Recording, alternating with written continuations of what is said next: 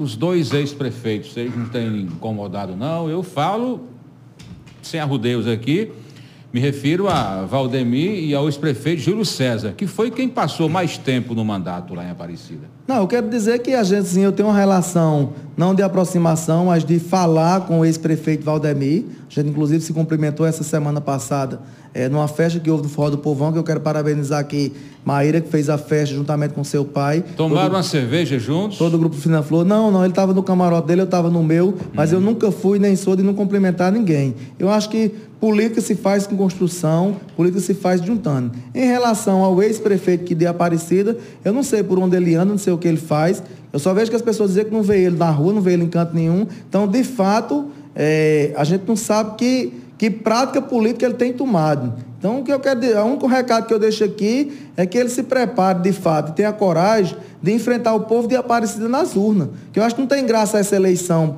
que vem por aí se ele não for o candidato, não. Você está fazendo um desafio a, Júlio César, João Sim, Neto? eu acho que tem que fazer o que ele fazia. Então, você, se você está nos ouvindo, se não estiver ouvindo, eu sei que vão lhe mandar. Então saia de dentro do seu enclausuramento e venha trabalhar para a população. Venha enfrentar João Neto nas urnas para a gente disputar cara a cara, saber o que é política e saber o que é campanha. Você não vai enfrentar João Neto. Você vai enfrentar os 20 anos que você passou na gestão maltratando o filho de Aparecida, botando para fora da seu gabinete, botando para descer escada chorando, humilhando, não podendo dar um remédio, não querendo fazer o bem, não querendo que a cidade crescesse. É isso que você vai enfrentar. Você não vai enfrentar João Neto, não. É a população que hoje nós estamos aí com 6.800 eleitores em Aparecida e tenho certeza, a cidade está crescendo porque a gente quer que cresça. Que o que você fez em Aparecida foi, foi travar loteamento, que até hoje, antes de vir para cá, eu estava reunido com o grupo Barra todinho, tentando destravar as coisas que, que, que, esse, que esse cara fez em Aparecida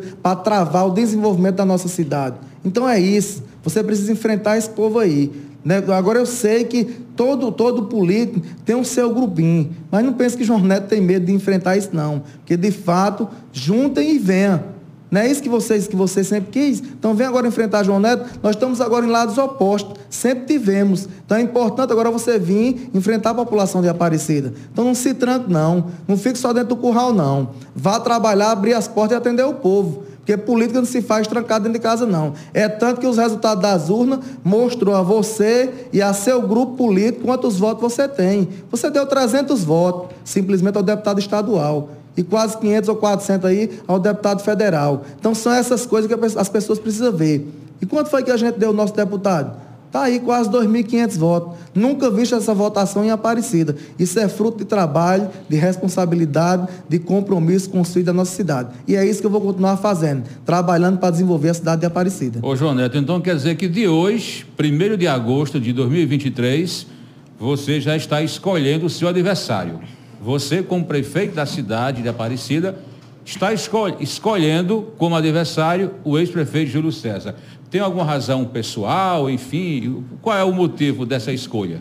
Eu acho que não tem razão pessoal. Na verdade, é necessário saber que quem liderou por 20 anos o grupo político de Aparecida foi ele. Então não há adversário mais cabível para a gente poder disputar as urnas do que ele. Agora não se esconde, ele não deve se esconder, não. Porque quando está nesse momento, esse povo que se acha, pega qualquer um e bota para ser candidato. Mas aí não é dessa forma que deve funcionar a política, não. Se você é a liderança política do grupo, venha.